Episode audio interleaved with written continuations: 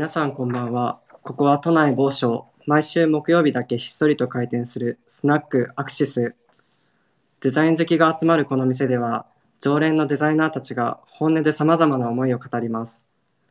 今夜のお客様は、グラフィックデザイナーの岡本健さんです。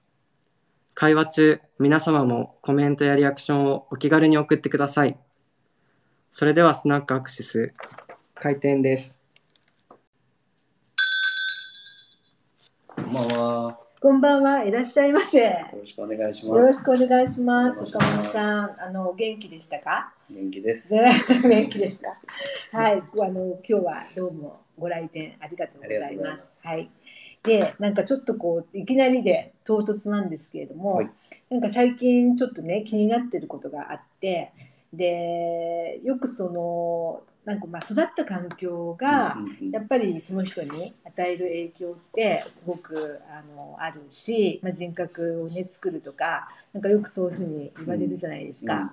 であの、まあ、じゃあデザイナーさんたちはどんなねあの場所で育ってどんな幼少期だったのかなっていうのがちょっと気になってて、みんなに聞いてるんですよ。はい。うん、で小本さんは、えー、と確か群馬そうですね。ですね。はいうん群馬県の太田市のところで育ってまはいす。はい。どんな感じでしたか、その子供時代っていうのは。えーっとまあ太田市自体は、うん。あの駅前は結構開発されてる場所で。うん。でまあ、最近だと太田市美術館図書館っていうのができたので、うん。まあ、ちょっとクリエイティブ界隈でもうん。知名度が上がったのかななんて思ってるんですけど、うんまあ、僕のその住んでいる場所は、うん。その太田市の中でも結構端っこの方で,、うん。で周りはもう田んぼとか、うん。あと、まあ、蚕を結構やってる方が多かったので、うん。桑畑が広がっててであの北関東の盆地なのであの冬になると空っ風って呼ばれる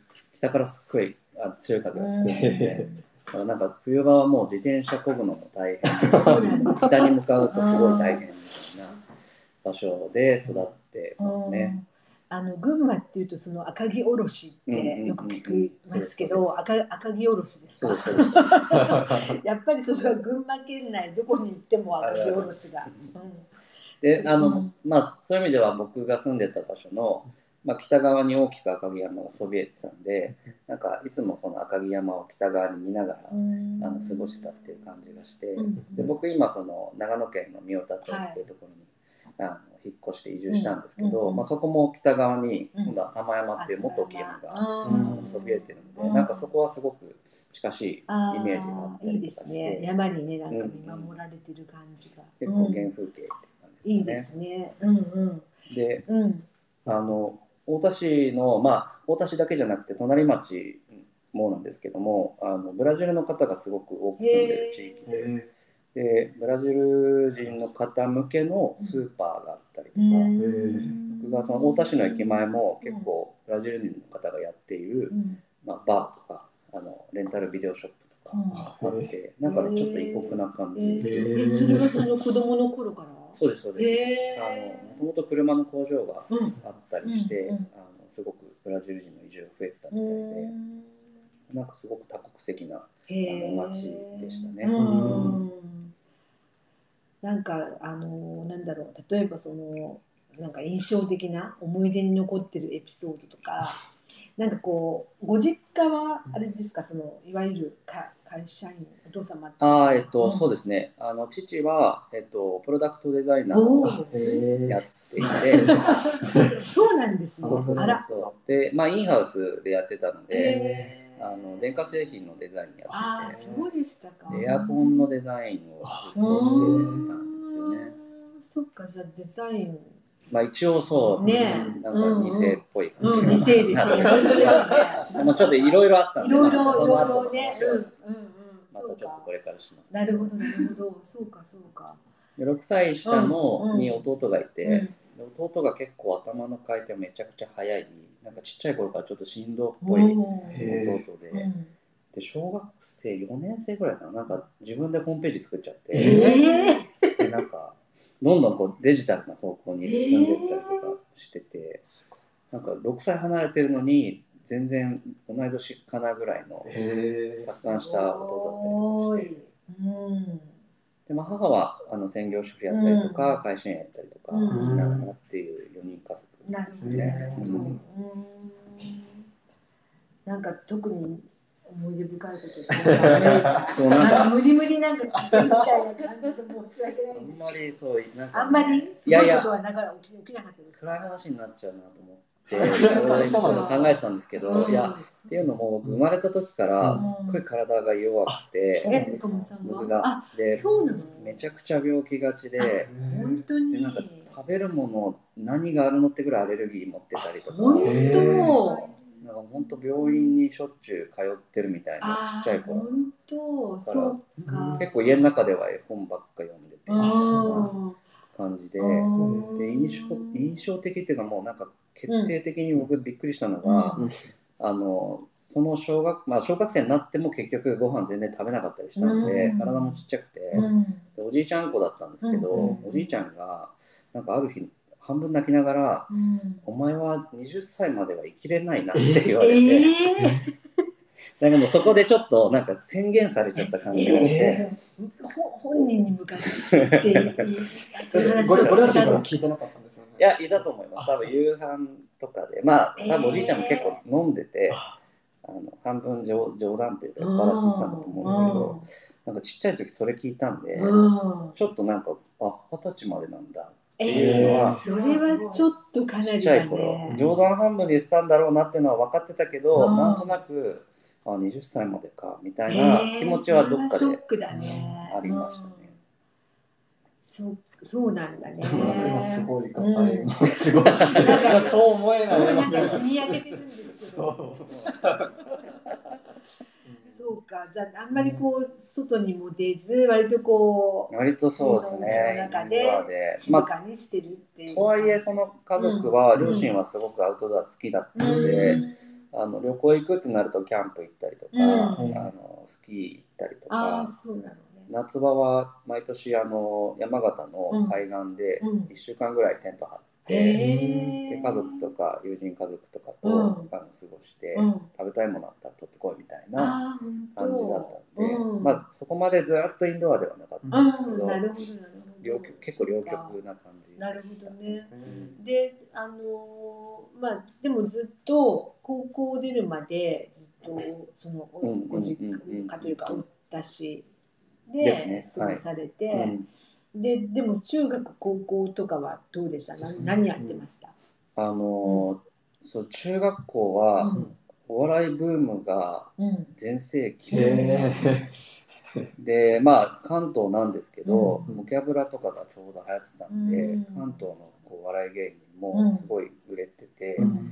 でまあそのお笑いが好きなクラスメイトと一緒に、なんかお笑いグループ結成え。意外な。で学校の中でその2人で漫才やる人もいれば、あのピン芸人もいたりとか、うん。結構いろんなその,、うん。へあのグループがいて、うん。で僕は4人グループだったんですけど、とはいえ別に僕その人前で目立ったりとか、うん。あの人前で上手にしゃべるのとか、うん。面白いことするのとかその得意じゃなかったんで、うん。まあ、4人の中でうん。ひときわ面白いやつが1人いて、うん。そそいつを面白がるために4人で組んで,、うん。で僕ネタ書いたりとか、あネタ。へーこれをこれをあいつにやらせたら多分面白いみたいな。えーすごい。感じで、うん。そうネタ合わせをしょっちゅうしてました。なるほどなんかねおえ笑い。そうですね。そこからどうしてお笑いをやめたのか。うかそっちに行かなかったのか。でもそのちょっと描写なところからなんでお笑いに行ったのか。その入り口もちょっと気になるんですあでもあの中学入って部活始め、まあ、バスケットやったんですけど、部活始めたら急に食べ始めてでそこからどんどん背も伸び始めてっていう感じだったんで、うん。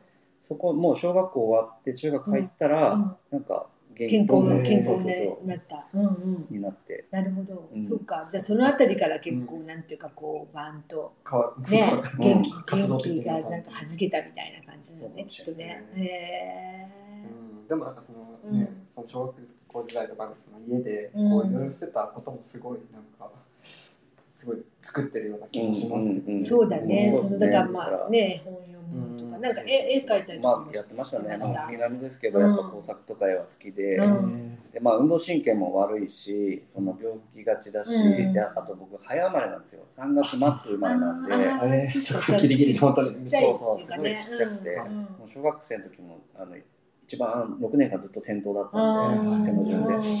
えだから逆にそのかけっこで活躍するとかそういうのできなかったんで、うん。絵描いて、ーあのなんか褒めてもらうとか、か工作して、うん。あいい面白いの作ってるねとかっていうので、自分のアイデンティティ形成してたってないうのは、ど。まあ割とあるかうな。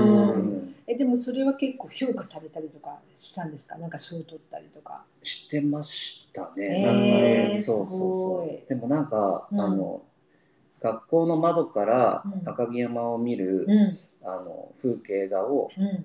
か描きましょうと、うん。でみんな見た通りそのまま描くじゃないですか、うんうん僕多分ひねくれスなんでその学校の窓枠がアルミサッシだったんですけど、それがどうしてもなんか色的に素材的に気持ち悪いと思って、うん。勝手に木サッシに。書き換えてお木のサッシのなんか窓でうん。赤毛が見えてるみたいーなのをうん。うん。書いたら、うん。なんかそれで賞もあらっーすごい。それはやっぱりデザインのなんかあれがある。ね素質がね。なんかたそう工夫するのは多分すごく好きだったのと、他の人と同じこと同じ絵描くの嫌だみたいなへ意地があっやたんでなんかその辺からねちょっとこう目目見栄えがありますねやっぱりね。うんそれ聞くとちょっとお笑いと結構つながる。そうそうなん。か他の人とね違う。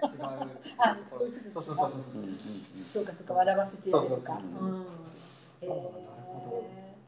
でも高校入ったらまた全然ガラッと変わって、うんあの高校は男子校だったんで、やっぱ男だけの環境ってすごい特,、特殊な環境というか、面白い環境になるんでそこで今度はバンド始めて、えー。であのベースをやってたんですけど、うん。でもベースを選んだ理由も、まあ、バンドの中で一番目立たないだろうっていうので、うん。そんだからやっぱり結局そんな目立ちたくなかったんだろうと思うんですけど、でベースやってバンド始めて、うん。でライブハウスとかあとその、まあ、学園祭とか。うんうんうんでやるよううんになって、で家だと結構物静かであのどっちかというと喋る、はいはい。あのタイプだったんで、母親がその文化祭見に来た時に、うん。あの結構激しい音楽やってたんで、うん。その当時流行ってたのとか、うんやってたんで、なんかびっくりしちゃったみたいうんで、私の知らない息子がなるほど。ステージで飛び跳ねてるみたいな。いえー、そうなんだ。なん激しいっつうのは何ですか？ヘビメタなんですか？や、なんかその当時ちょうどパンクバンドあパンクなんですね流行ってたんでへーいや飛び跳ねちゃう。うんうんうん。泣いてましたね。あ びっくりした。びっくりして泣いちゃったんだ。びっくりして。違うみたいな。いつもの息子と違うみたいな。違う。でもねそれ聞くと結構ねその時のなんか一番真ん中のこと結構やられてる感じはしますけどね。ね中でもお笑いもその時入って、ね音楽なんてまた結構難しいはずなのにパンクっ。ていうのがね、うん ちょっといいじゃないですか。なんかこう、っていうかちょっと意外な感じが。そうですねうんそうだ楽しかったですね。なんねか。まあこの間出てくる長坂城さんはレゲエって言ってましたけどあね。そうなんだ。で、えっと、うんそうですねう。んベンさんはヘビメタ。あ、そうだね。そうですね三割でなんかで、あの先週ね。そうそうそうそう。まあいろいろみんなね。結局大学入ってまたバンド続けてたんですけど、うん最終的にはスカバンドになって。あ、そうなんだ。えーえでもずっとじゃあ音楽続けてたってこと？いつぐらいも今もやってますか？まあ今もたまにギターポロンと弾いたりとかはするんですけどへーあ本当まあ本当にでもなんだ趣味でやってるぐらい。うん、あでもそれはいいいい,、うん。いいよね。なんか、うん。うん。楽器ねできるのって素敵じゃないですいやすかごいね。素敵うん。ですミオパで。なんてそうミオタでそう。そうそう。あの焚きすごい素敵です焚き焚き火の前で。そうそう。素敵ですよね。雰囲気出ますよね。いいね、あそこパンクじゃないそれはまだやってだからパンク。だったら面白いです そうなんだね、うん。そっでか音楽を続けられて。ででもその時その弟さんはどうなったんです？か、なんか弟さんのこともちょっと気になるんですけど、そその後は。その後どんな感じ？あのねその後、うん。えっ、とまあベタにアイドル好きとかになってうん。ちょっとだからそのあなんだろうそう。秋葉系というかそっちの方に走っていっうん。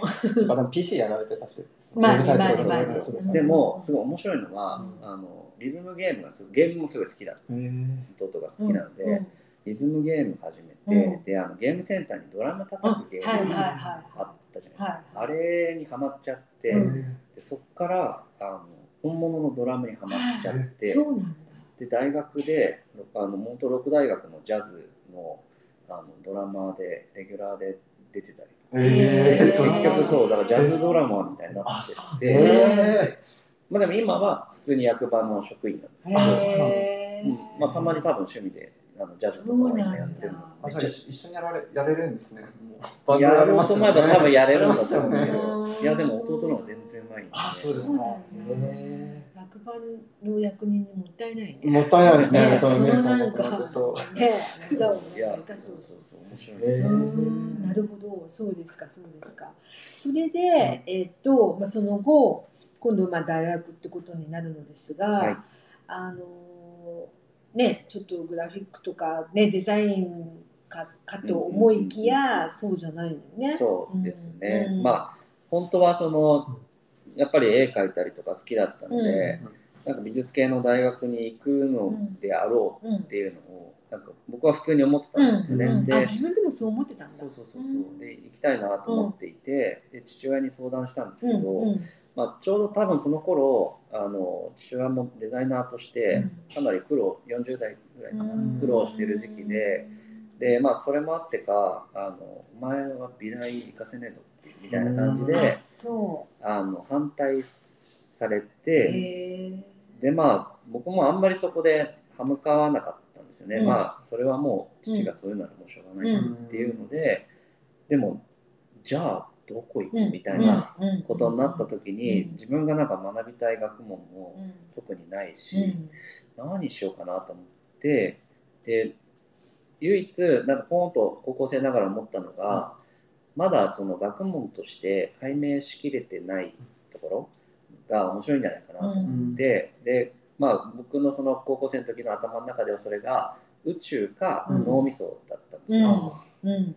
でまあ文系だったんで、うん宇宙だと理系の学科行かなきゃいけなくて、脳みそだとあの心理学があるそうああ、でそういうことでね。ちょうど僕がその大学生になる頃にうん日本でも心理学科があの、まあ、流行ったというか増えてきた時期だったんであのちょっと面白そうだなと思って、であの選んだのが千葉大学の,、うん。まあ、あの文学部なんですけど、ね文学部の報道科学科へ心理学専攻っていう、まあ、ちょっと文学部の中でも理系よりは理系よりねえ、ちょっと意外な感じなんですすけど、そこに入学してうん。心理学を、うん。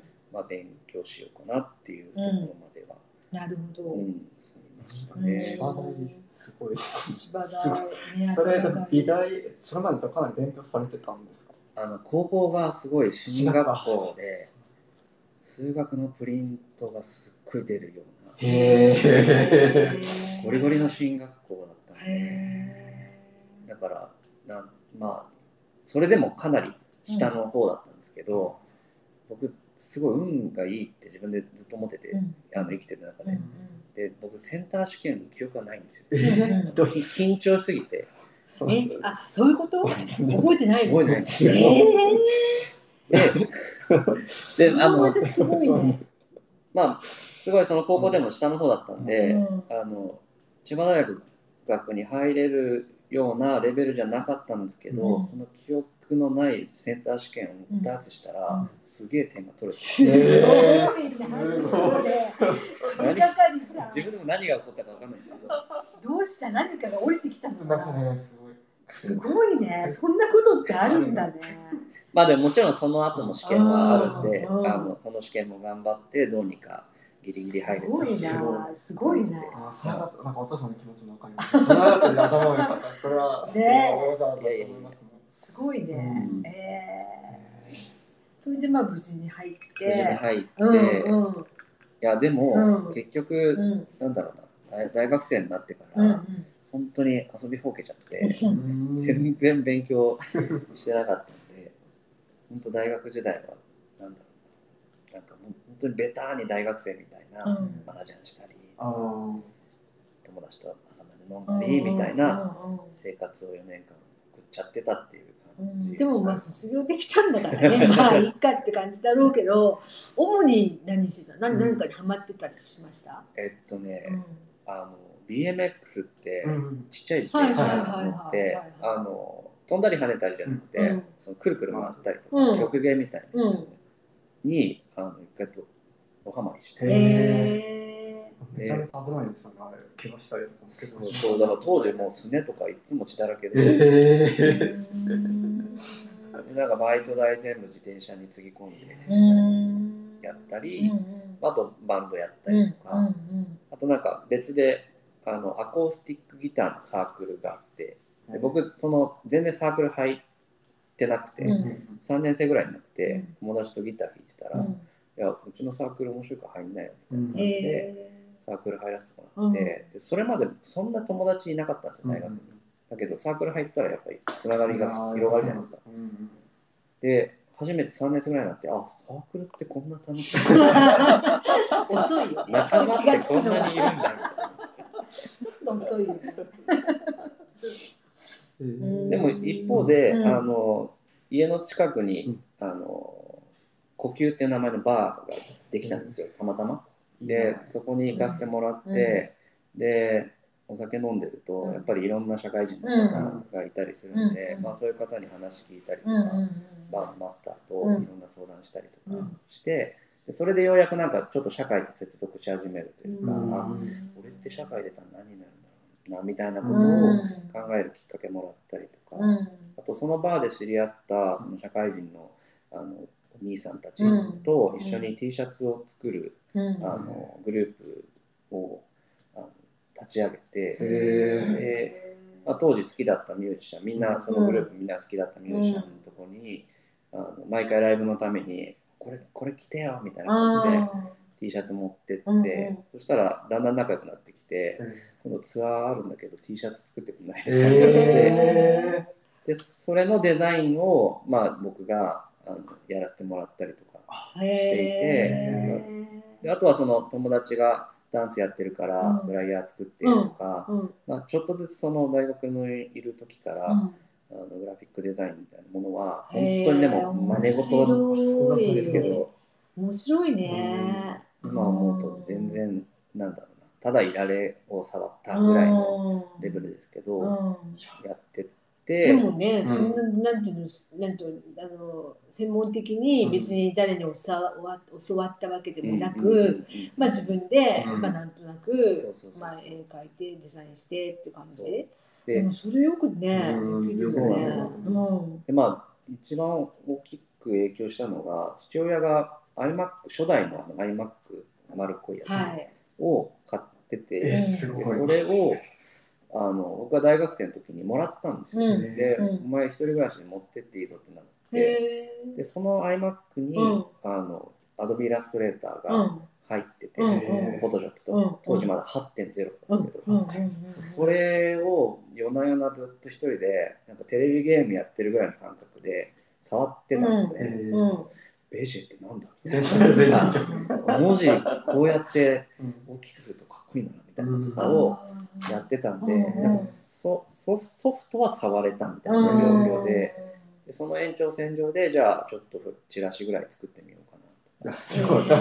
そんなそんなね、そうそうポンって。ね、いやすごいですすごいよね、やっぱりね。なでもやっぱなんかちっちゃい時から文字レタリングするのとか、うん。うんあのは好きだったんで、えそういうのはうん延長線上にあったかもしれないですね。うん。うんでそんなことをやりつつ、でももう卒3年もう卒業が迫ってて、そう、うん。で、まあ、まずはその就職活動をみんな周りが始めるじゃないですか。うん。で僕何にもしなくて、うん。まあその一応デザインデザイン職の説明会行こうかなと思ってうん何回か行ったんですけど最後質問ある人って聞かれてで僕はあの文学部出身なんですけど、うんうんうん。あのまあ、御社に入れる余地はうん。ありますか？って聞かれたら、うん。うんあないです。ーすごいな一刀両断。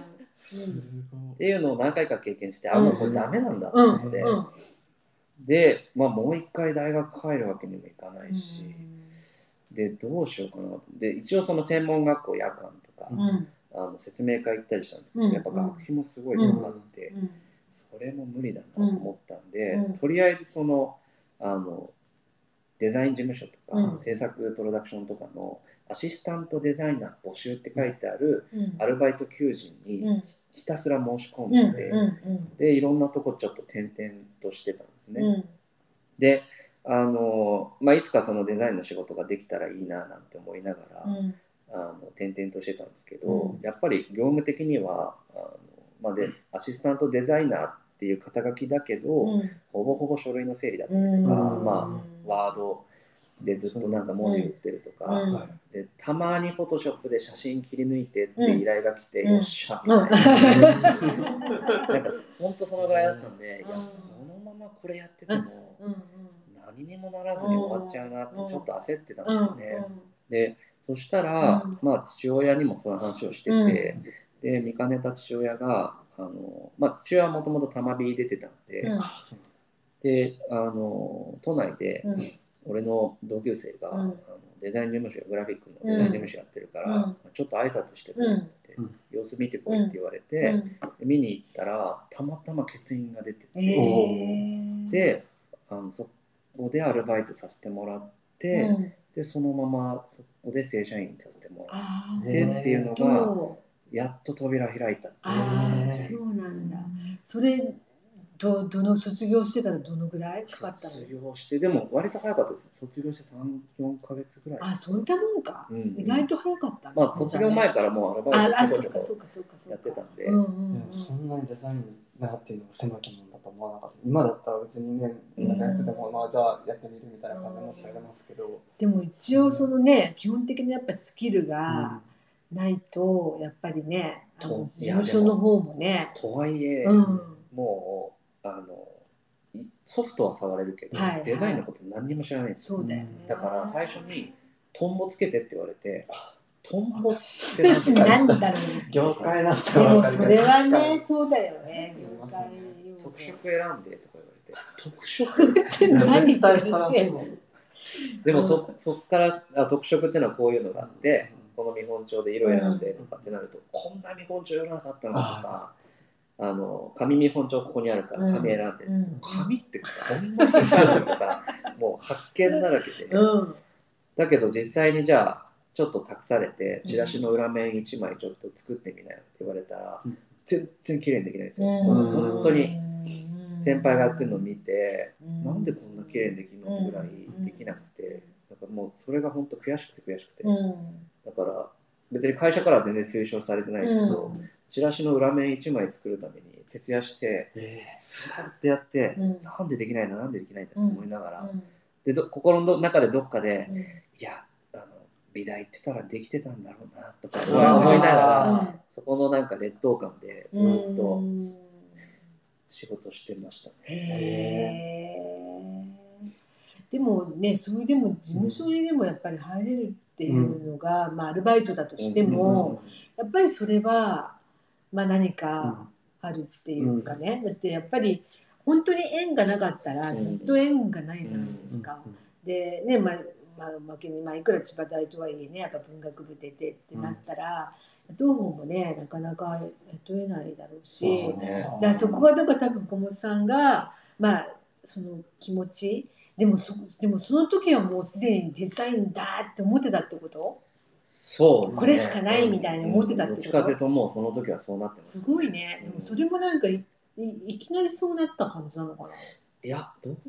なんか最初は、うん。あの僕しテレビ CM とかすごい好きで、うん。うん。まあ僕らのそのあの世代だともう小野木さんの CM とか全盛期だったんで、うん。すごい楽しくて、うん。で CM 作りたいな。でうん。特に父親が働いてた会社の CM が、うん。なんか僕が見見た限りではあんまり素敵じゃないとうん思ってて、いや親父の会社の CM 俺作るわ。ぐらい思ってて。素晴らしい、うん。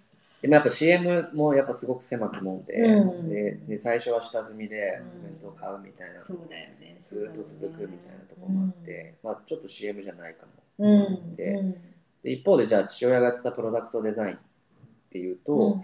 まあ、父親がエアコンのデザインずっとやってたんで、うんその結局まあちっちゃい頃エアコン見てもうん。白い箱じゃないですか、うん。長方形の白い箱で。他の他社のやつ見ても大体白い箱うんなんですか、何をデザインしてるのか 分かんなくて、あんまりこう家庭に仕事を持ち込むようなあの父じゃなかったので、へ親父は一体何してるんだろう。みたいなので、うん結構プロダクトデザインは早々に考えてなくて、うん。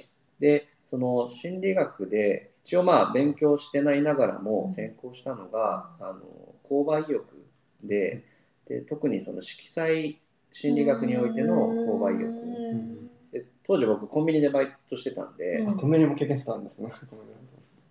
で例えばお弁当のうん。お皿の色がうん。なんか黒いのとか、あ茶色いのとか、ちょっとオレンジ色のとかあるじゃないですか。でそれでちょっとなんか美味しそうだなと思う価値観がちょっと変わったりとか、あ。あと一番印象的だったのは、たまたまその時にあの麦茶のペットボトルだったんですけど、同じ麦茶の商品なんだけど、パッケージの色が4種類展開みたいなー。商品があって、それを色ごとにこう裏であの冷蔵庫入っては出し品出ししてたんですよね。うん。で、なくなったら補充してってやってたら、なぜか赤だけ赤いパッケージの麦茶だけやったら売れてたんですよ。それが面白くてへ同じなんですよ。本当中身一緒で,、うん。でデザインも基本的に一緒で、うん。色だけ違うんだけーど、なんで赤だけ売れてるんだろうみたいなことが気になって、であの購買意欲色彩心理学においての購買意欲を勉強しようと思って、うん。で研究室でその話したら、うん。まあ割とその行動科学科ってあの認知科学とかその脳みその反応をどっちかというと見るよううなん。心理学の分野だったんで、その色彩心理学で人が買うか買わないかとか、うん美味しいか美味しそうじゃないかは、うん。もうアンケートでしかないから、うん。そういう研究できないってへ言われて、え。でまあ余計それでなんか学ぶ意欲がなるほど。落ちちゃったんですけどでもなんかそっからパッケージデザインとか見始めて、でそのパッケージデザインいろいろ見ていた時に、うん。改めてスーパーとか行くといっぱい商品並んでるわけじゃないですか、うん。でそれを誰かが一人一う人んデザインしてる、うん。一つ一つうん。誰かがうん。あの一人一人デザインしてる人がいるって思ったらなんかちょっとめまいするぐらいなんかグラってなって、うん。あこの分野面白そう、うん。でまあ自分がそのチラシとか作ってたのもあって、あのグラフィックデザインだったら、うん。ちょっと自分でも入り込める余地あるんじゃないかなみたいなのは考え始めた、うん。ありますかなるほどね、うん。まあそれでもうデザインにって思い、うんねうん。思ったんだね、うん。きっとね、うん。へ面白いですーねえいやーね、だって就職もなんかいろいろね、選ぼうと思ったらめちゃめちゃ選べるよ本うなポジションから、そうだそのよね。なんかコンサルとか。そうそれを捨てるっていうのは結構すごいことだなうん。全然なかなかできないですよ。うん。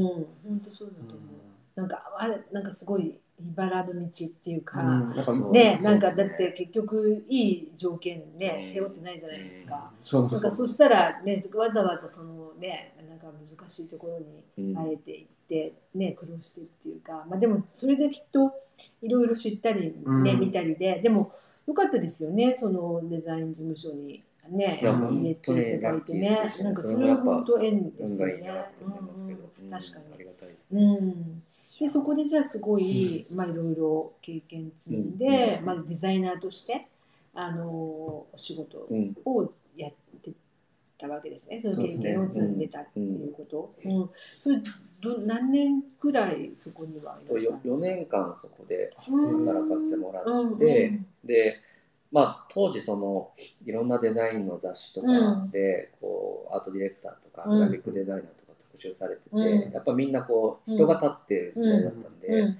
あいずれやっぱりデザイナーは独立しなきゃいけないんだっうんていうのを思い込んじゃってだから絶対独立しようって思ってたんですね。うん。ただあのいまあすごくあのいい仕事する会社だったんですけど、今のこの会社にずっといても、ちょっと独立はまだ自分には修行が足んないんじゃないかっていう感覚があったので、あのもうちょっとなんだろうなちょっとこう荒波に揉まれるというか、うん。厳しいところとか、うん。あとはそのまあ有名な人のところうん。とかにうん。行っった方がいいんじゃないかなと思って、就職活動を始めうんてっていうところで、本当にそれもたまたま、うん。あの佐藤拓さんうんのところに、うん。あの雇っていただいて、うん。でまたそっからがうん。本当に自分の価値観がうん。ガラッと変わるぐらいやっぱりあのクオリティの高い仕事を間近で見てっていうのをうん。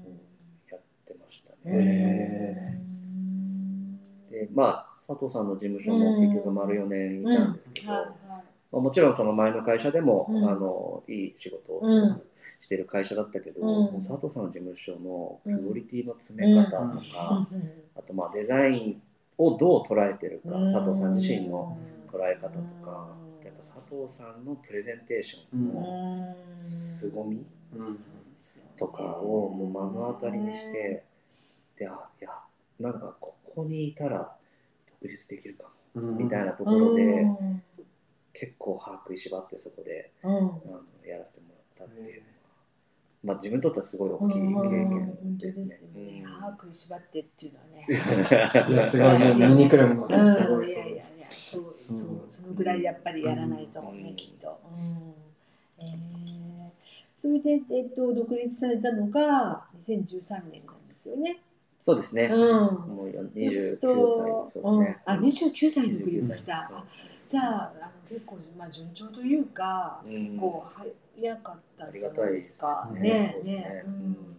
それで、じゃあ、もう9年、9年目、そうです。独立あして。そうですね。そうです9ね年。だよね。うんうんうんうんすごいねねいろいろうんご活躍なところはきっとね皆さんもごご存知だと思うんですけどはいね。まあ、でもやっぱ最初は、うんまあ、ちょうどあの子供が、あの生まれたタイミングで独立したんで、うんまあ、育児半分仕事半分みたいな感じからスタートして、うんでも、まあ、あのやっぱり最初の年でもう通帳見たら貯金がゼロになりかけて、本当。あ時はもちろんありましたけど、うんまあ、やっぱりちょっとずつちょっとずつ仕事をいただけるようになって、うんで気づいたらなんかスタッフいないとダメかもみたいな感じになってきたりとかして、うんうん。本当に徐々に徐々にっていう感じで9年やらせてもうんらってるそうか素晴らしいですね。うん。あの奥様がね、ケータリングねあそうですね。ねされてるんですよね。あのうちもなんかねちょっとお世話になってもらいましたけど、そうそうそうそう。うんそんなあの奥様えで、うんでねもそそれもすい。ごいな。と思うあの子供が生まれた時に独立っていうタイミングも結構すごいなと思って。そう。まあちょうどね ちょうど大変な時ってね。う。ん。やっぱさなんか自分ですごいお尻叩いてる感じがすごいなんかそうですねしますね。割と覚悟はしてましたね。えそうですよね。まあでも半分育休みたいなうん気持ちもあったはあったんで、うんうんそこはゆっくりあの子供のこと見れたらなっていうのはちょっとね、あなるなるほど。なるほど。ね。うん。そうか。でもまあ今はもうすっかりお仕事はまあ安定されて、まあねもちろんすごいご活躍ですよね。でなんかそんな中でですね、あれですね、その。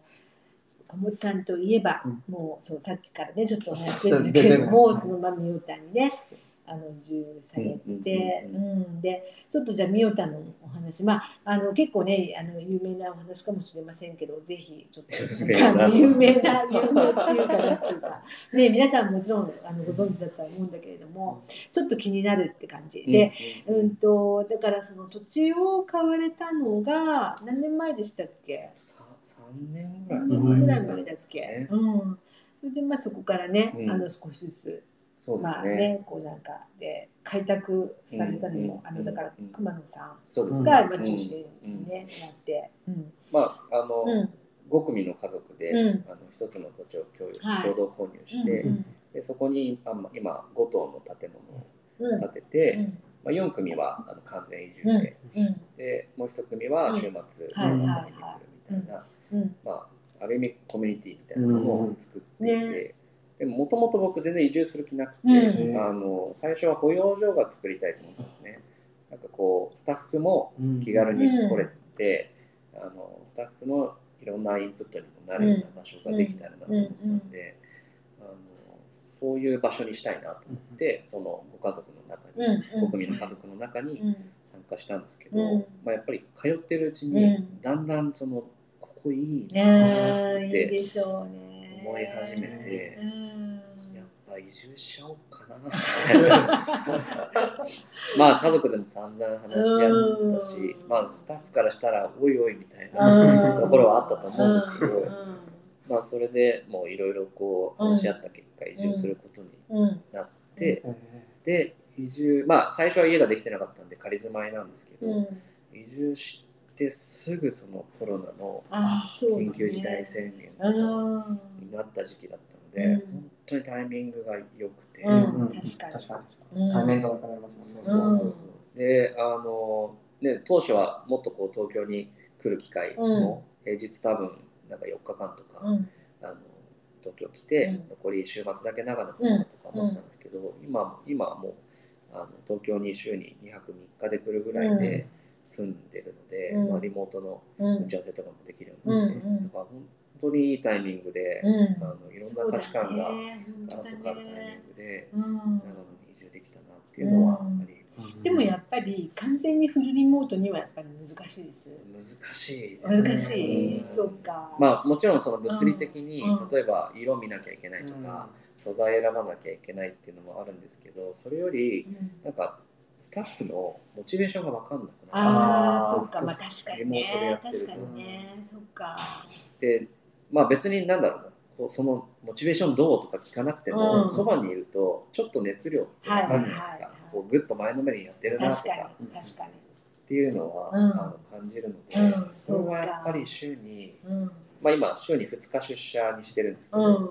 週に2日にしあの出社にして、うん。でまあなるべくお昼の時間ゆっくりとって、うんあのたわいもない話したりとうん。かっていうのはうん。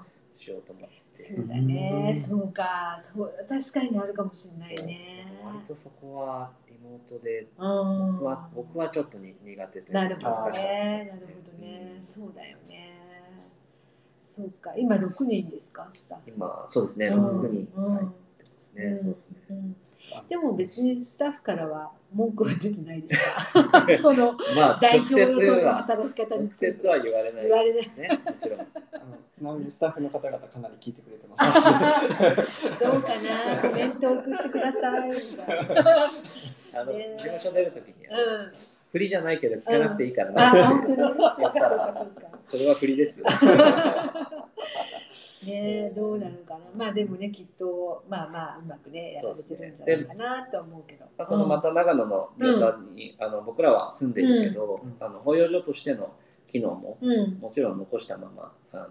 やっていきたいなと思うので、うんまあ、ちょうどゴールデンウィークもうんスタッフが一人来てくれて、あ、そうなんでです2人で浅間山登ってあ、いいですね。それは素敵。ちょっとずねつ。増えてくるといいうん、ね、いいですよね。うんなんかそのうちにあれじゃないですか、スタッフのみんなを見ようたに皆さん全員気がついたらみんな見ようたに、そっちに本社機能が行く可能性もなきにしもなくもないね。ね、うん、そうか、ね。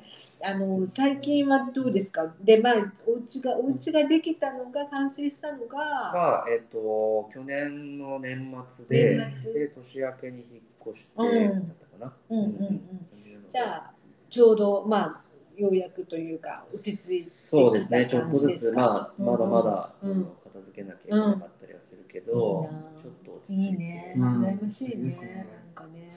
でまあ、寒い時期もうん。超えたんで、うん。ようやく活動的に。あーね寒いんですよね、ニュータってね。ね。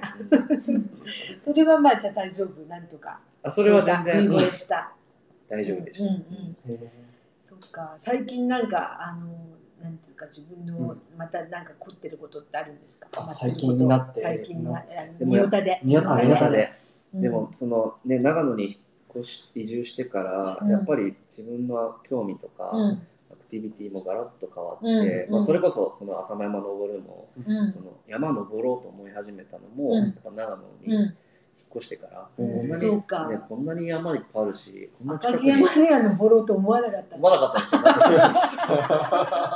なんでだろう、その違いは何なんだろうな。で、まあ、それで山登り始めたり、娘と一緒にあのボルダリングを始めたら、そ。れもドハマりしちゃっへて、え。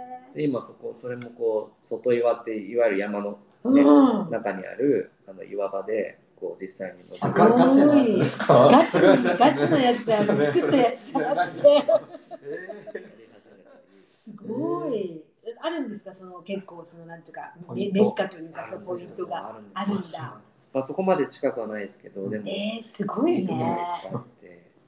まあ、身近にそれがあるっていうのはね、わざわざこう東京から行くってなると、いや、帰り疲れてたなとか考えちゃうけど、まあ、じゃあ帰り温泉寄って帰ろうかみたいなこすごいな。とができるのも、やっぱり、それがすごいなそれは長野ならではかうな。ん。あと、うん。そうですね、最近はあの木工仕事がうん。すごい楽しくなって、もともとなんか新しいこう技能を習得するのが好きみたいで、うん何かやり始めたら止、ま、結構止まんなくなって、うんぐーってやっちゃうんですけど。まあ、家が完成したので、何か収納の箱作んなきゃなとか、うんそれこそまあ記憶棚作んなきゃうん。なとか、うん。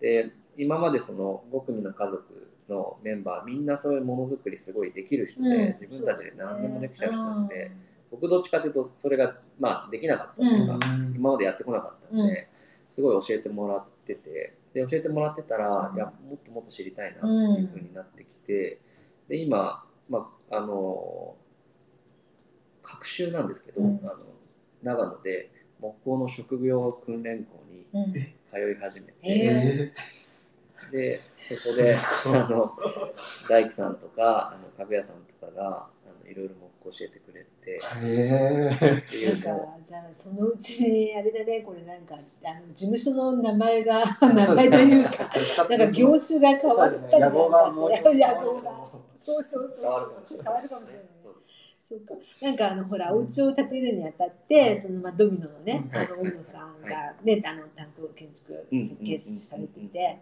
それでなんかあれですよね。なんか結構自分でやんなきゃいけないこともなんか そうですね。なんか何気にこう。そうだからもうそういう意味ではそうだから木工もそうですけど、まあ、設計で家の設計もうん。何もやったことないうんんで、うん。まあ、そのごご家族の中であの建築家の大野洋介さんがいてくれてて、うん。まあ、すごい講師ともにあの仲いいんで、あの大野さんにもう設計をお願いしようって、やってたんですけど、うまあ、大野さんすごい上手で、うんおそらくケンちゃんはうんきっと自分で設計できるだろうっていう予感がしたみたいで。うんあの小野さんがうまくこう導いてくれすてごいな。僕がこう自分で設計をするようにうん段取ってくれすて、ごいな、それ。僕もそれじゃあもう答えるしかないと思って、うん一生懸命間取り書いてで見せて添削してもらって、えー。ここはすごい。こ。こ成り立ってないよとかここが解けてないすよごいへね。ーそこまで。で大野さん僕が平面、まあ、それこそイラストレーターなのでうん。作ると大野さんはそれをあのライノセラスで 3D でうん。家立ち上げてくれて、で家立ち上げると立体になるうん。と不具合がやっぱはい。また見えてきたりするから、はいはい。はい。で僕がまた平面で修正して、えー。で立体でまた見せてくれてみたいなすごいね。ラリーをずっとやってて、うんでまあ最終的にもうそこから、う。んあのなんだコンセントの位置とか、うん。スイッチのじゃあ上中下何するとか、あのじゃあい素材何にするとかあ蛇口何にするとかそういうのも結局自分でやり始めて。で最後はもう家具の図面自分で描き始めて、すごいね。いや、大野さんもすごい大野さんもけど、すすごいけど、でも、そのなんかなんていうの、その指導のもと、そこまで成長する岡本さんもすごいよね。いや、すごい、すごい。だって僕だったらやってよってだっ思っちゃいますもん。てね、や本当だよね。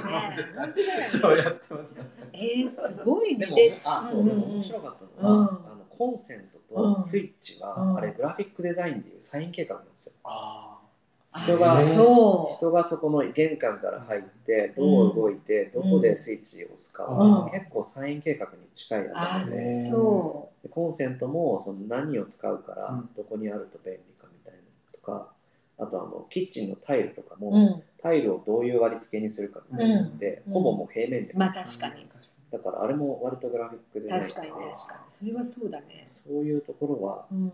めちゃくちゃ楽しかっあた、ーなんかあ自分の職能を使えるみたいあないやーことが分かる、うん。でもなんかそのね自分のお家をそのねちゃんと間取りからさ、そんなコンセントのさ位置までさ、うん。ね設計できるなんてすごいよね。ね。幸せだよいね自分の作品に、まあ、自分の作品って言ったらちょっと小野さんにあれ、まあ、小野さんとの共同作業で、でもね、まあ、あの気持ち的にはさなんかこう自分でさ、うんちょっと作った感があるわけじゃない、まあ、そういうふうに多分大野さんがしてくださったんだと思うんだけど、いやそれは本当に幸せだと思う、うん、素敵だよね素敵ですねそれね。うん。まあ、なおさら自分でその、ねうん。中に置くものもね作りたくなっちゃって、うん、愛今だからその訓練校でダイニングテーブル すごいねそ。の後ソファー作るのソファーも作るの？やるソファーすごいね。ソファーあれじゃん、こうなんか、あの、なんかこう、布布生地貼らなきゃいけない。そこまでやる。いやいやそこまでは多分 クッションは多分でもそこまでやるようになってるかもしれないよね。でもそもそも今からその場所を全部囲って保存できるような団体を僕たちが作った権利が そうでもう価値がすごいですいやいやすごいよいね。いや、すごい新品が本当幸せだと思う。自分でできたら本当いいなって思うよね。ね夢ですよね。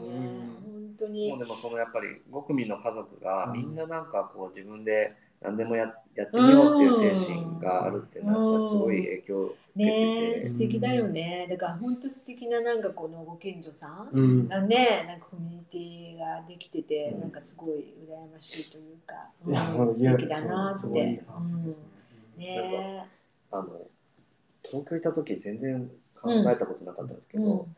フィジカルに本当にみんなで力を合わせるってすごいなってう最近思ってあの一人じゃ絶対運べない丸太とか、うんみんなで運ぶと運べる なるほどめ。ちゃくちゃ単純なんですけどなるほどあ力を合わせるってすごいなって、うんすごいね。でもさ、ほら都会ではさ、丸太運ばないから。そうそうそうそうそうだよね。引っ越し手伝うぐらいそうだよね。そうそうそうそうでもでもまあそういう状況もやっぱりそうちまあ田田舎って言ったらだけどね、その地方に行くと、まあ、自然にあって、うん。でそれみんなで力を合わせてっていうのはなんかすごくうん。すごくいいいいよね。いいよねっていうかまあ、それが多分本来のうん。なんかねあの関係っていうかなんか人間関係とかねご近所関係っていうか、はい。なんかそういうもんなのかなってなんか思うよね。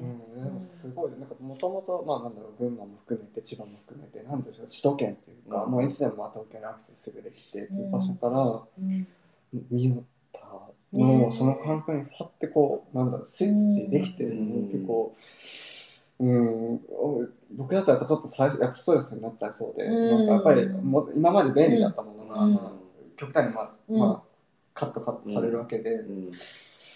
あでもそういう意味で言うと僕もそのもともと根が暗い性格なんでそんなに人となんだろううん。なたくさんおしゃべりするの得意じゃないタイプで、うん。でだからそういう意味では長野にいるとやっぱり関係がどんどん深くなるじゃないですか、うん。うんそれはあのご近所さんもそうだし、うん。まあ、地域のいろんな方々との付き合いもあるうん。ん。で、やっぱちょっとたまにこう疲れちゃうああでそっか。うん。そういう意味ではうん逆に今東京に来た方が、うん。まあ、事務所のスタッフと話して、うん。で家帰ってもうし一人で静かにうん。過ごすみたいな時間は割とそれはそれ大事で。そうなんだ。まあそこでちょっとバランスずっと100%スっていうのはちょっと厳しい感じ。それじゃあこれがリアルライフあーですうまくね。本当に本当に本当に一いや本当に番ちゃんとした半々ですそう思う。そうですそうう。んです。あでも逆にそれはでも岡本さんにとってはさ良かったね。そのねそのあのそう東京に来るっていうこともね。うんそうかそれは良かった良かった。うん。まあ、家族がねそれを良しとしてくれてるのも含めて、すうん。ありがたい環境そうだね、ううん、でもなんかね無無理ししちゃうとね、うん。せっかく楽しくねやってるのさ、うん。なんか楽しくなくなっちゃったらね、うん。もったいないしね。そうか。であれですよね。なんか太田市がまあご出身なんだけれどもその夢があるんですよね。ねっていうほどの夢じゃ夢ない。ってほどじゃない。夢じゃない。いやいやあのさっきちょっといや実現できたら嬉しいなもちろん、うんあのうんその太田市美術館図書館うんって僕が高校生の時に本当にたまり場みたいな場所だったんですよ、駅前でいつもたまして。あもうできてた？そのいやいや全然。全然全然できてないよ。うん。だから何もない。あその場所がねあ場所がねそうだよね。何もない駅前の暗い場所で、うん。そこで夕方とかうに、ん。あの高校終わって、うん。なんか友達とお菓子食べてるみたいな場所だったんで、うん。なんかそこにそんなハイカラなものが急にできたいはいから。うん。やびっくりして、うんでうん。すごくあのコンテンツもいいし、うん。そこでやってる企画展とかうもん。面白いもの多いなと思ってて、うんだからなんかその場所太田市の図書あの美術館図書う館で、ん。まあ、いつか、まあ、個展みたいうんじゃない、なんか展覧会とかできたら、うん。すごい自分のうん。地域にねもう一回帰ってこれた感本じす当だよるなって。ね。それは素敵。今の言葉エモいですよね。ねそれやれたらね、違う場所で。ね、そういう、うん。いや言っとくの大事です大事大事大言事そう本当本当本当そう実際、リスナ関係者の方いらっしゃそうるかもしれない。いらっしゃるかもしれない。そうだねぜひ、ぜひオファーをね。そうそうそうそう。そうだからまあ三代田ももちろんいいけどやっぱりねその生まれたね私でそういうことがねできたらねそれはそれでまた違うね、意味がね赤城山もいいですからっていう。そうですね。両方両方うんいやいや、あの楽しいお話が続いてますけれども、なんかそろそろですね閉店時間そう早い。ななんかね来ちゃったんですよ。それで、えー、と何か最後にねあのリスナーの皆さんに何かお伝えしたいことってあるでしょうか？はい。うん。えーっとまあそこまでなんかたくさんあるわけじゃなかったんですけど、うん。まあたまたま最近あの発売開始されたうん。あの仕事で関わったもので、うん。北海道の東川町っていうところが、はあの大雪山系って、まあ、うん。旭岳っていう北海道で一番高い山があるんですけど、はい。そこの雪解け水がすごい豊富に湧き水が出ている東川町っていうところがあって、はい。で町としてもすごく面白い町なんですけどあのそこの湧き水を、うん。まあ、炭酸水にして、うん。あの発売しようっていうのをうん4年ぐらいかけて、うんあの開発をへして。ーであのまあ僕はそのパッケージとか、うん。ウェブサイトとかうん全体のブランドをやらせてもらってるんですけど、なんかただ仕事をこうパッケージやってくださいって言って受けたっていうよりは、うん本当に二人三脚で、うん。その炭酸水の実現に向けて、へー。一緒に伴走してきたような、うん。あの仕事だったので、まあ、個人的にはすごく印象深くて、うんようやくせ、えっと、今週からかなあの EC でも販売が始まったので旭川スパークリングウォーターって本当にそのあじゃあごめんなさい。東東川川スパークリングウォーター、うん。はそのまんまなんですけど、うんうんうんあのいいですね。もしよければうん。ウェブではい見てもらって、うん。隣では買えるのかな？えっ、とね、うん。もしかしたらこれから取り扱いが始まるかもしれないのはい。で、はい。それはまた見かけたらぜひ、ぜひぜひ。筋抜きに本当に美味しい、うん、美味しそうですね。ううんん、東川町ってあの写真あそうですそうですのね町としてね知られるところですよね。うん。えー、いいですそうですね。ね。これね、リスナーの人たちにプレゼントできたらいいんですけど、プレゼントできたらいいんだけどね仕組みがまだできてない。そうそうまだ仕組みができてないからね。ちょっと力がね足りずになんかですけど、いつかちょっとあのすごい綺麗なねパッケージで皆さんもウェブサイトの方でね見ていただければと思うんですけど、うんうん。ぜひぜひ。はい。はいでは、ちょっと名残惜しいのですが、はいうん。ちょっとじゃあそろそろ続きはまたじゃあ、あの、三代田で 遊びに行っちゃおうかなみこったいな。ちがじゃあちょっとスナック側でスナック側側で、そうですね、そうですね。ぜひぜひ、じゃあまたちょっとその辺の、はいなんか、あの、ね、続きをまた楽しみにして。では、あの、今日はご来店ありがとうございました。ううん、また来てください。はい、失礼します。